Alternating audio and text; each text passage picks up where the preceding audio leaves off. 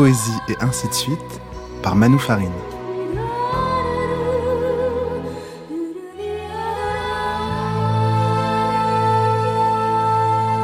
Mi-homme, mi-cheval, double nature et contre-nature, aujourd'hui devenir centaure et centauresse avec Alexandre Blénaud. L'usage de ma jeunesse fut rapide et rempli d'agitation. Je vivais de mouvement et ne connaissais pas de borne à mes pas. Dans la fierté de mes forces libres, j'errais m'étendant de toutes parts dans ces déserts. Un jour que je suivais une vallée où s'engagent peu les centaures, je découvris un homme qui côtoyait le fleuve dans sa rive contraire. C'était le premier qui s'offrit à ma vue. Je le méprisais.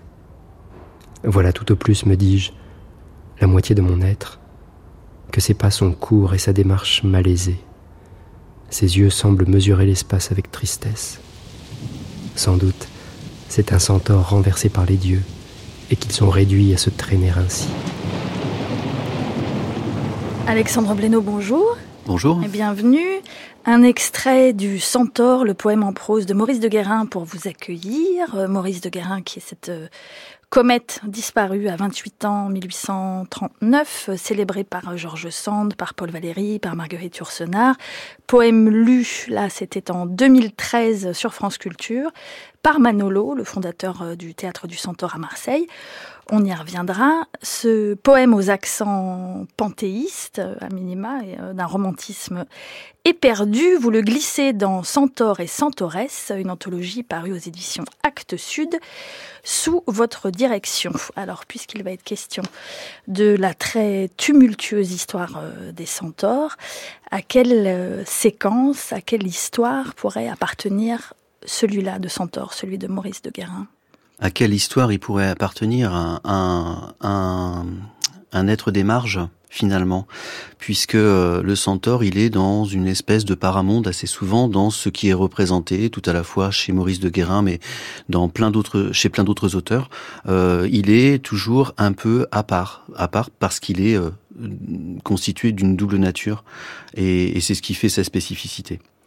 Alors là, il est en effet à part, il vit en marge, on l'a entendu même déjà dans ce court extrait, euh, et il regarde l'homme finalement comme une sorte de centaure euh, diminué ou amoindri. Euh, renversé par les dieux, hein, c'est ce que dit euh, le, poème. Ça voudrait dire que pour lui, euh, l'homme, alors pour lui, pour le centaure, et puis peut-être pour Maurice de Guérin, que l'homme, par rapport au centaure, serait au fond une créature coupée de la nature. Ce serait un peu ça, finalement, il y aurait cette idée-là. Finalement, si on réfléchit bien, le, le centaure pourrait être un, un, tout à la fois un homme augmenté et un cheval augmenté. On aurait ces deux aspects-là euh, constitués dans une seule et même, euh, un seul et même être, hein, mais on a cette idée-là. Alors, de manière sous-jacente, on a effectivement cette idée de coupure, peut-être originelle, euh, qui, qui, euh, qui pourrait exister entre euh, la partie humaine et la partie chevaline, dans une espèce de, d'environnement mythique où finalement, au début de, des temps, aurait vécu un centaure et, ou des centaures et qui, par peut-être la colère des dieux, ils auraient été séparés en deux, peut-être. Alors comme euh, alors votre, votre, anthologie court euh, de euh, alors pour, pour, faire pour le coup très court disons de Ovid à Harry Potter vraiment pour faire très très très court. En quoi est-ce que les centaures et les centauresses parce qu'on va y venir évidemment nous regardent? Ou alors dit autrement en quoi comme vous le dites cette hybridité serait bonne à penser? C'est une hybridité bonne à penser parce que il y a euh, justement ce jeu du double qui euh, est euh, présent. Et derrière ça il y a tout un un ensemble de symboles, hein, de, représentations euh, qui vont, euh, euh, au cours des années, au cours des siècles plutôt, qui vont être constituées. Ça va être l'opposition, par exemple, entre l'âme et le corps. L'âme serait la partie humaine et le corps la partie chevaline. Ça peut être la partie du bien contre la partie du mal. On a tout un ensemble d'oppositions comme ça qui sont fédérées dans cet animal, pardon, dans cet être mythique, j'allais dire animal, en, même temps, on le, en même temps, le, la plupart du temps, il est, euh, même là, quand on l'a entendu, il est rangé du côté de l'animal. Il y a des, il y a des caractères de l'animalité. Effectivement, l'animalité semble avoir colonisé cette partie humaine du centaure. Donc, on est bien dans cette partie, euh, dans cette partie animale, effectivement. Qu'est-ce que c'est qu'un centaure finalement? Alors peut-être qu'il faudrait le dire autrement. c'est quoi être centaure? Est-ce que ce serait une manière de faire cheval, une manière de faire homme? De fusionner les mm. deux, d'opposer les deux, mm. ou au fond, comme vous le dites, euh, chacun déterritorialise l'autre. Oui, hein. c'est tout à la fois, hein, c'est ce que, ce que vous dites, et puis euh, l'idée de déterrio, déterrio, je rêverai pas. Déter, dé, bah voilà, merci, déterritorialiser. Voilà. Merci, je ne répéterai pas du coup. Donc ça, c'est un, un, concept qui a été euh, développé par Deleuze et, et Guattari hein, dans Mille plateaux, où finalement il y a cette idée, ils évoquent pas forcément le centaure, mais moi je l'utilise à mon propre compte. L'idée que euh, le centaure, ça serait tout à la fois un devenir homme et un devenir cheval. On serait finalement un centaure, ça serait comme une sorte de métamorphose inachevée. On serait dans cette espèce de d'être toujours instable, de cette instabilité euh, euh, qui est qui est vraiment constituante de son être. Alors, si c'est un être euh, inachevé, on entendait, on parlait tout à l'heure de, ce poème, qui est donc un poème de, la première moitié du 19e siècle. Et dans le livre, euh, vous racontez comment, euh, en particulier, alors plus particulièrement à la fin du 19e siècle, on assisterait à une sorte de phénomène de centaurisation. Oui, Qu'est-ce que vous entendez par là? Oui, la centaurisation, en fait, c'est plus dans un, autre aspect que je n'ai pas encore évoqué, mais euh, qui est important. Quand on parle des centaures, il y a aussi euh, tout ce qui va être la, réflexion de, l'art équestre va euh, s'emparer, depuis même l'Antiquité, va s'emparer de cette figure du centaure. Évidemment, un centaure, c'est un être homme-cheval, donc on peut imaginer qu'il y ait un, parallèle assez, assez rapide qui se fait entre le cavalier et sa monture et, le centaure. Et finalement, on a cela. Et finalement, à la fin du 19e siècle, on va avoir une théorie euh, de la centaurisation qui va être développée, l'idée que finalement, les euh, deux entités qui forment euh, le cavalier et son cheval, ces deux entités finalement sont égales, ce qui n'était pas forcément le cas auparavant. Donc cette idée de centaurisation est une sorte de petite révolution dans la réflexion équestre. Mais en germe, il y avait déjà cela, déjà dans l'Antiquité, un auteur qui m'est cher, c'est Xénophon qui parle de, de cette idée-là, de ce rapprochement entre euh, cheval, cavalier d'un côté et centaure de l'autre. Et on a cette réflexion finalement tout au, tout au cours, tout au cours de, l'histoire équestre. Alors, puisque vous parlez euh, de, l'Antiquité, évidemment, on va y revenir dans le poème de Maurice de Guérin, qui est bien calé hein, sur le, mythe du centaure, apparaît la figure de Chiron, qui est une figure d'exception dans le paysage des, des centaures Hein, puisque lui c'est le c'est le bon centaure, le pédagogue, le sage, le savant, celui qui éduque Achille et Jason. On va en reparler. Mais le centaure, c'est aussi, ou peut-être que c'est d'abord, avant ça, cette figure sauvage, en marge, comme vous l'avez dit, mais aussi une figure de chasseur, une figure euh, qui génère de la violence. Euh, c'est aussi c'est le buveur, c'est le violeur, c'est un peu le monstre parmi le monstre. Comment est-ce que cette figure-là euh, va se fixer? D'où est-ce qu'elle vient? Ces deux corps mis bout à bout. Alors ça vient de l'instabilité, puisqu'on est dans cette instabilité qu'on dit depuis le début de l'émission, hein, entre enfin cette double figure d'instabilité, et, donc évidemment, symboliquement, dans la société qui va euh, créer euh, la figure du centaure, c'est-à-dire l'Antiquité grecque, il va y avoir le fait que le centaure apparaît comme celui qui va rompre l'harmonie. Euh, on a une harmonie sociale fondée sur le mariage, etc. les centaures arrivent toujours dans l'histoire ou dans les mythes pour pour déconstruire finalement cette société avec, comme vous le dites, une, une, violence très importante et puis la volonté de violer des femmes, de, de s'emparer des femmes. Enfin, c'est des, des des mythes que l'on que l'on voit très souvent dans, dans l'Antiquité euh, grecque et puis repris ensuite par les Romains et puis repris ensuite par d'autres d'autres auteurs. Mais on, on, a on a cette figure extrêmement euh, j'allais dire négative, en tout cas violente, animale, euh, de l'ubris véritablement. Il a d'ailleurs, euh, on se demande si c'est pas pour ça que qu'il a des bras. Il a rarement les bras vides, euh, le centaure. C'est-à-dire que soit il tient euh, une larme, une, une, une arme, une larme, pardon, excusez-moi, une arme. c'est parce que j'allais parler donc ou une femme enlevée en général. Alors c'est une figure qui est aussi assez plastique, euh, instable, y compris dans sa représentation, même si euh, même s'il y en a une qui s'est un peu fixée euh, une bonne fois pour toutes, parce qu'on peut le trouver aussi bipède, hein, ce qui complique un peu. J'imagine le, le, mouvement et le galop. si on devait fixer donc la représentation du, du centaure, laquelle serait-elle hein? C'est quoi le, le, le, code de la représentation du centaure Le code de la représentation, c'est celle qu'on se représente et qui, et qui finalement est, est fixée à, à, partir de, de, de l'Antiquité grecque, même s'il y a eu un certain nombre de, de tentatives, donc c'est-à-dire le, le torse euh, humain et, et, et, le reste du corps chevalin, ce qui permet aussi de réfléchir sur euh, un côté, euh, sur l'horizontalité d'un corps animal et, et, finalement la verticalité de, de, de l'homme. Donc il y a aussi cela, il y a cette, cet aspect-là qui me semble intéressant. Après, si on réfléchit bien, comme le centaure est une idée, euh, on pourrait imaginer que toute représentation qui associerait des caractères chevalins et euh, humains pourrait euh, en un seul être pourrait finalement être un, un centaure. Euh, on pourrait très bien imaginer un centaure avec une tête de cheval et un corps humain. Pourquoi pas, après tout Il euh, y, a, y a toute possibilité envisageable. Quand je dis métamorphose inachevée, je pense qu'on est dans, on est dans ça. Il suffit de, de cerner un petit peu le, comment dire, le curseur, le curseur de la transformation, soit vers le côté humain, soit vers le côté animal. Et puis on a toutes les palettes de représentation finalement des, des centaures. Alors c'est celui qui sème euh, le désordre aussi, beaucoup, hein, vous l'avez euh, brièvement évoqué. Euh, on pense par exemple aux noces d'Hippodamie auxquelles les centaures sont invités et qui, ivres, vont semer le chaos et la violence. Hein. Il y a des pages incroyables dans les métamorphoses d'Ovide d'une violence inouïe que vous rapportez évidemment dans l'anthologie. Le centaure, c'est donc celui qui fait aussi scandale face à l'ordre établi, euh, en l'occurrence qui peut attaquer par exemple l'institution du mariage. Est-ce qu'on peut en faire euh, une lecture politique de cette figure-là du centaure? Alors, Comment est-ce qu'elle s'écrirait cette histoire politique du oui, centaure? Il y aurait beaucoup à dire sur euh, cette figure politique du centaure parce que euh, derrière euh, cette figure double, on pourrait imaginer cette duplicité.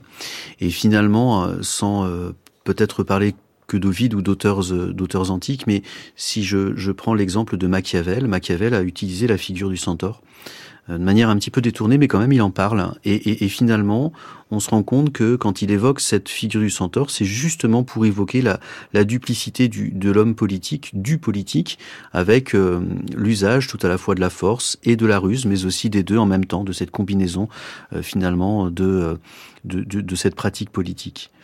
C'est une lecture politique qu'on peut en faire aussi euh, de, du centaure des centaures, pardon, euh, euh, qu'utilise Dante dans la Divine Comédie.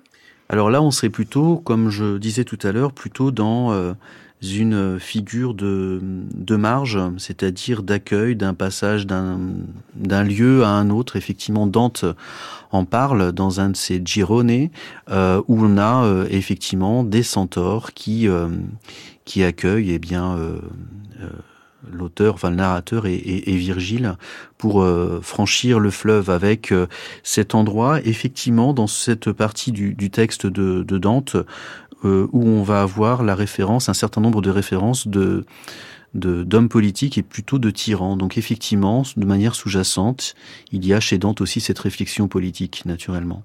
Alors dualité, euh, toujours euh, Alexandre Lénaud, on ne s'étonnera guère que l'Église en fasse euh, jusqu'à la fin du Moyen Âge une figure maléfique, hein, une expression de, de la lutte entre le bien et le mal, entre Dieu et le diable, entre l'âme et le corps, hein, comme vous l'avez dit tout à l'heure. On ne s'étonnera pas davantage que la centauresse n'apparaisse que tardivement, soit en figure de centauresse allaitante, euh, en mère de famille d'une certaine façon, soit en créature à la sexualité euh, scandaleusement débridée, euh, donc sont des schémas assez classiques hein, du féminin. Euh, on la retrouve d'abord chez un peintre de la Grèce antique, on la retrouve chez des poètes comme Hérédia, on la retrouve chez Rodin, dans une célèbre sculpture. Centaure et centauresse ont des fonctions distinctes pour vous? Alors, on pourrait penser qu'effectivement, oui, c'est, c'est, je, je, suis d'accord avec vous, ce sont des fonctions distinctes. On a, on a bien balisé, je pense, les, différentes caractéristiques des, des centaures. Pour ce qui va concerner les centauresses, oui, on a aussi, en tout cas pendant très longtemps dans l'histoire, cette représentation d'une euh, d'un être euh, qui va euh, avoir des côtés, comment dire, négatifs, euh, lié finalement à une histoire des, des femmes très euh, très négative, enfin en tout cas d'une vision négative de l'histoire des femmes. Donc euh, ce côté euh, ce côté érotique, Shakespeare en parle un petit peu particulièrement. Il, il, va y avoir cette cet aspect de, néga de négativité finalement. Mais plus on avance vers le temps, il me semble que cette figure de la Centauresse est une figure plus apaisée et qui devient une figure plus positive finalement à partir du 19e. en tout cas, j'ai ce sentiment-là. Euh, vous parliez de Rodin tout à l'heure, la, la Centauresse de Rodin, cette extraordinaire euh, sculpture, pardon, où on a ce corps très étiré de, la Centauresse, comme si cette Centauresse, la partie humaine voulait voulait fuir cette partie euh, animale. C'est une vision qui est complètement différente, où là on est plus dans, j'oserais dire, l'intimité même de la Centauresse. On n'est plus dans des caractères négatifs tels qu'ils étaient évoqués, ils étaient évoqués auparavant. Il y a souvent d'ailleurs, euh, bon, on évoquait à l'instant Hérédia, mais euh, dans cette figure de la centauresse, même si elle est rare, et qu'on peut retrouver pour le coup chez le centaure aussi, et plus tardivement, hein, à mesure qu'on entre dans la modernité, une dimension euh, mélancolique et une dimension tragique même du centaure. Oui, c'est ça. C'est ce qu'on, ce qui m'a surpris quand j'ai constitué ces textes et quand j'ai commencé à regarder au long cours cette histoire tumultueuse des centaures. On se rend compte que même si bien évidemment euh, il faudrait nuancer ce que je dis, mais on se rend compte quand même qu'il y a une tendance vers une individualisation du centaure, vers une sensibilisation de la figure du centaure, euh, vers une euh, vers un centaure beaucoup plus positif. Plus on avance vers aujourd'hui, plus je trouve que la figure du centaure devient positive. Ah, il y en avait une quand même de figure positive hein, qu'on a évoquée en début d'émission, qui est celle de Chiron, euh, le bon centaure, hein, le, centaure qui est duc. Euh, on écoute un extrait du, du Médée de Pasolini, sont les retrouvailles de Jason et du centaure, euh, centaure qu'il a éduqué enfant, hein, une éducation d'abord euh, mythique et religieuse, puis laïque et rationnelle. On écoute. Jasone. Jasone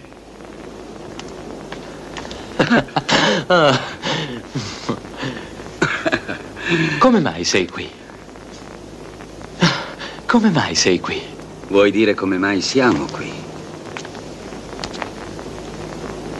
Ma è una visione. Se lo è, sei tu che la produci.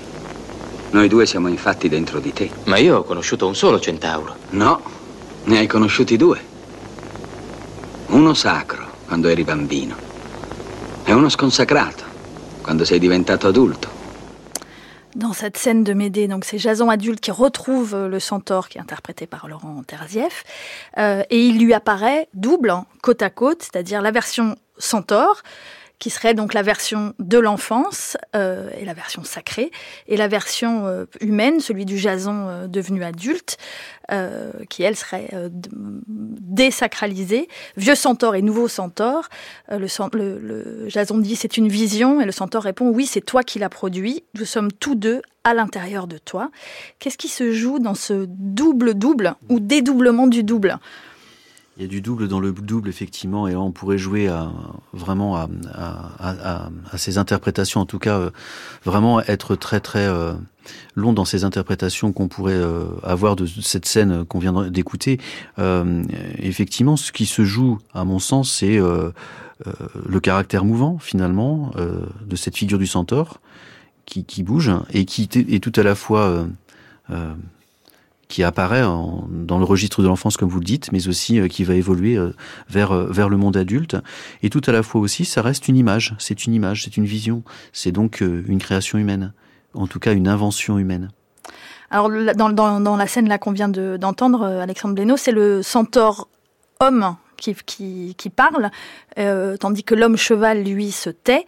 Le centaure est privé de langage d'une certaine manière. Alors c'est aussi ou d'abord une figure qui touche à la question du langage, euh, le centaure oui, c'est une question que je pose à la fin du livre. Est-ce que le centaure est alogo, c'est-à-dire est-ce qu'il est capable ou incapable plutôt d'exprimer un, discours euh, construit?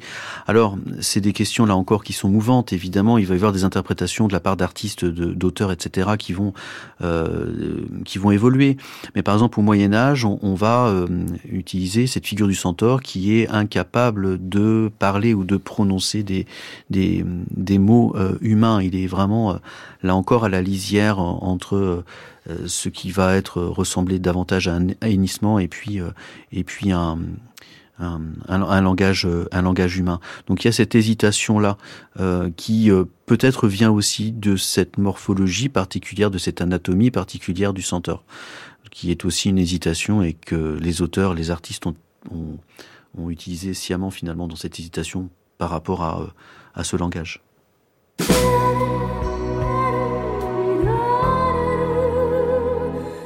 Vous écoutez France Culture, poésie et ainsi de suite par Manu Farine. Aujourd'hui à la technique Jean-Guilain Meige, à la réalisation June Loper avec la collaboration de Virginie Le Duo et avec nous Alexandre Blénaud qui dirige Centaure et Centaurès, anthologie parue aux éditions Actes Sud, d'Ovid à Pasolini, de Sophocle à Dante, de Primo Levi à Harry Potter, de Shakespeare à Rimbaud, parce qu'il y a aussi question de Centaure, chaos et sagesse, dualité ou hybridation, jusqu'à incarner la figure du cavalier qui ne fait qu'un avec sa monture.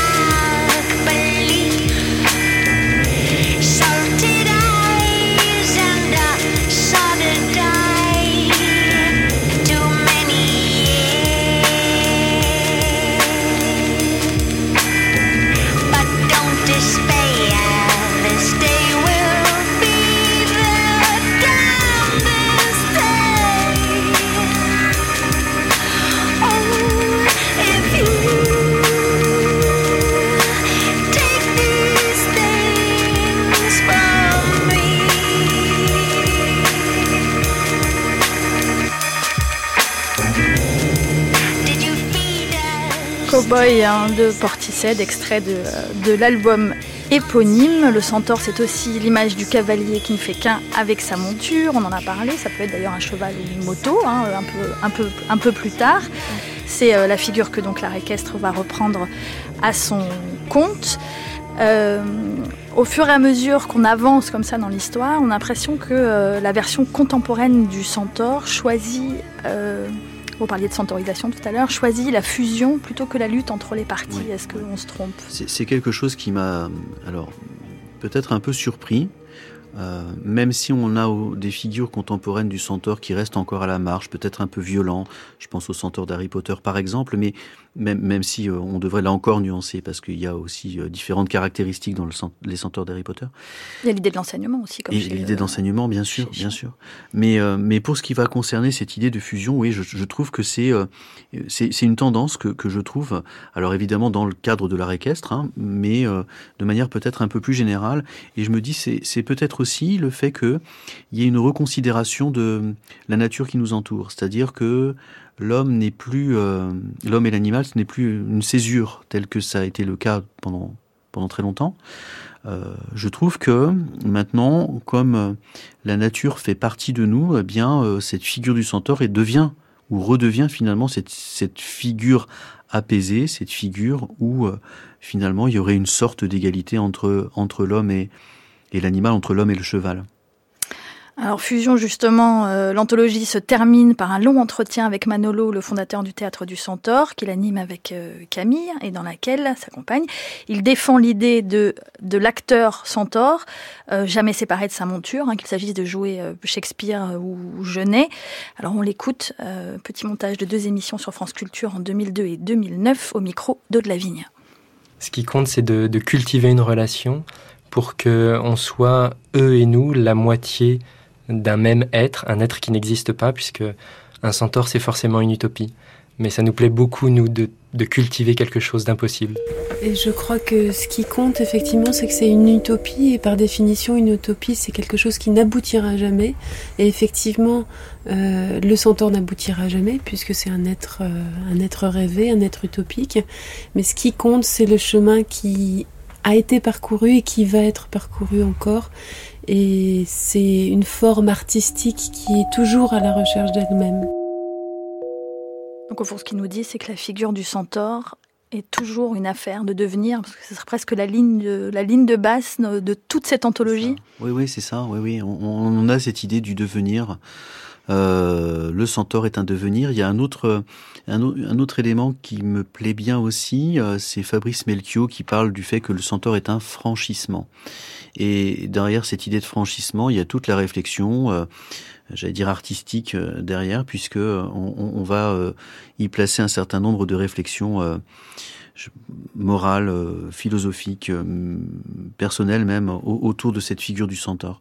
Euh, donc cette idée de devenir, cette idée de franchissement montre ce caractère mouvant, on l'a dit à plusieurs reprises, hein, ce caractère mouvant de cette, de cette figure, évidemment inachevé, puisque c'est un, une utopie pour reprendre les termes qui ont été employés.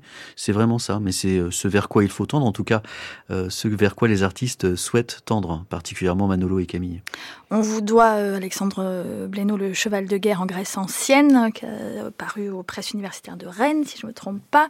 L'intégrale de l'œuvre équestre de Xénophon, ça c'était chez Actes Sud aussi en 2011. Les chevaux de Rimbaud, toujours chez Actes Sud en 2012, 2010, pardon. Donc on, on comprend bien ce qui vous, guide, hein, ce qui vous occupe, ce qui vous obsède. Qu'est-ce que la figure du centaure est venue déplacer chez vous, chez l'historien que vous êtes? Ah, euh, c'est intéressant comme question. Je m'y attendais pas du tout. Euh, Qu'est-ce que ça a venu dans, peut-être dans ma pratique d'écriture, une, écriture peut-être un petit peu plus libérée. Finalement, je dirais ça spontanément. Et après, euh, peut-être l'intérêt un peu plus aigu, plus aigu. Euh, euh, euh, qu'avant concernant euh, concernant l'histoire des arts, concernant l'histoire des représentations artistiques. Voilà, c'est quelque chose qui m'intéresse beaucoup maintenant. Est-ce que vous pourriez faire vôtre désormais les mots de Marguerite Yourcenar dans les mémoires d'Adrien lorsqu'elle écrit Si on m'avait laissé le choix de ma condition, j'eusse opté pour celle du centaure Oui. Oui, vraiment.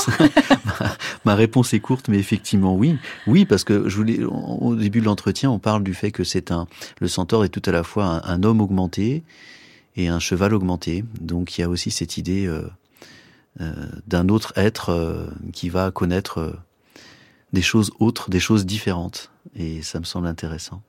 En quoi, au fond, et ce sera ma, ma dernière question, est-ce que cette figure-là pourrait être surtout révélatrice euh, de, des stratégies que nous employons pour appréhender le monde animal, parce qu'au fond, c'est de ça qu'il est question. Oui, Quand on, quand on s'intéresse à, au centaure et quand il y a eu une expression artistique autour du centaure, c'est finalement tout le bouillonnement du monde qui est évoqué, toute la complexité du monde qui est évoquée. Et donc c'est une ressource très intéressante et, et qui, qui, qui doit être exploitée.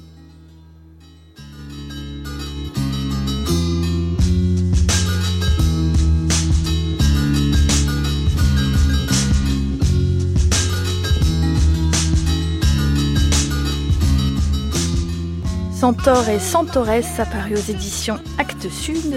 Merci Alexandre Blénaud d'être venu nous en parler, poésie et ainsi de suite. C'est fini pour aujourd'hui, une émission en partenariat avec La Croix Lebdo que vous pouvez réécouter et partager sur le site et l'appli Radio France. Et on se retrouve la semaine prochaine, même heure, même endroit. D'ici là, bon après-midi à toutes et à tous.